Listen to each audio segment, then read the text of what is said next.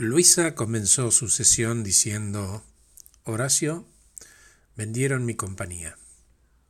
Vino mi jefe, el director general de viaje, y nos informó al resto de los directores que él estuvo en la casa matriz y que la empresa fue vendida hace ocho meses. Estoy preocupada, más allá de mi futuro, porque no lo vi venir. Fue como una cachetada, Horacio. Estaba distraída. Decime, Luisa, ¿qué quieres llevarte de esta sesión?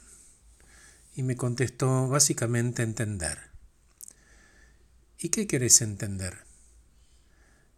Mira, H, ¿cómo puede ser que pasó semejante elefante delante de mi nariz y no lo vi? ¿Qué película estaba mirando yo cuando pasó esto? Me cuestiono a mí respecto de la poca visión que tuve, ¿no? Y de no haberme anticipado. Mi jefe tiene un discurso que no termino de creer, pero la decisión está tomada. Es en pocos meses. No falta nada. Y le pregunté, ¿cómo te sentís en este momento, Luisa? Ahora en calma. Para eso vine. Pero queriendo entender. Muy bien, Luisa. ¿Y cómo sería para vos entender? Quedó un rato pensando y me dijo, veo tres fotos. La primera es una imagen de lo que ocurrió. Una bomba que detonó. Se vendió. Es un hecho. Y como vos decís, H, no tengo control sobre eso. La segunda foto es una bomba que detona flores. Es lo que dicen que ocurrió.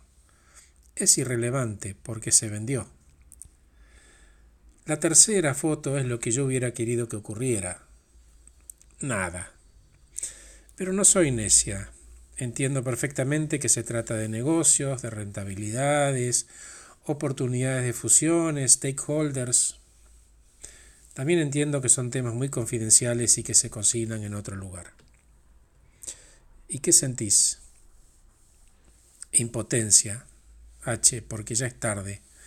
Vergüenza por no haberme anticipado, bronca conmigo, la tercera foto es que quisiera que fuera un mal sueño y que me puedo despertar.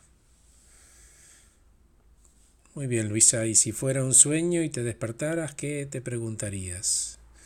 Y no sé, en este momento tengo nublado el juicio por la vergüenza que siento de no haberme anticipado, yo, ¿no? Como persona, más allá de mi función, al haber confiado en que era para siempre o capaz, inconscientemente me hice la distraída con este pretexto de que la agenda me devora, no puedo parar, el teléfono que no deja de sonar.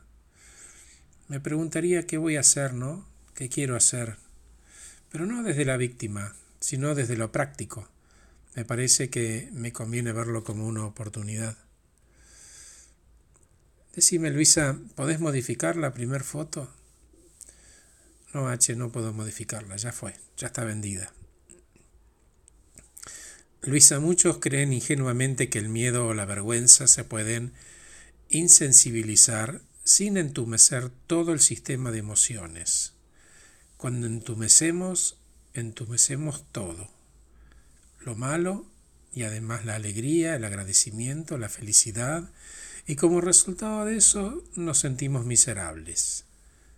Entonces podemos decir que la tercera foto es práctica Ahora, si sacaras una cuarta foto de este momento y esta fuera completamente emocional, contámela, ¿cómo te gustaría que fuera? Seriamente H, dos cosas. Una, entender que en algún momento me voy a tener que dejar de hacer la distraída y tomar las riendas de mi destino. Si no, voy a terminar culpando a la vida o a la empresa o a Dios sabe qué respecto de mi camino, ¿no? La segunda que me conviene tomar mi trabajo como un ingreso, dar todo, pero no esperar que esa empresa me cuide hasta que me muera, que hay otra forma de vivir. Sabes que el otro día, ahora que me escucho, me subí a un Uber y fuimos charlando con el chofer y es un profesional de marketing que le encanta manejar y a la mañana es freelance y a la tarde es Uber y se conecta y lo pasa bien y maneja que le copa, se lo ve pleno y re relajado, ¿sabes? Yo no digo que voy a ser Uber, pero conforme hablo y me escucho, voy entendiendo, H. Claro, Luisa.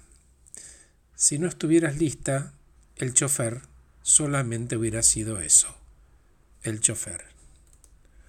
Gracias por escuchar este podcast titulado Las tres fotos de Luisa.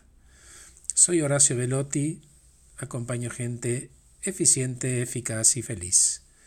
Les agradezco mucho haberme escuchado. Que estén muy bien.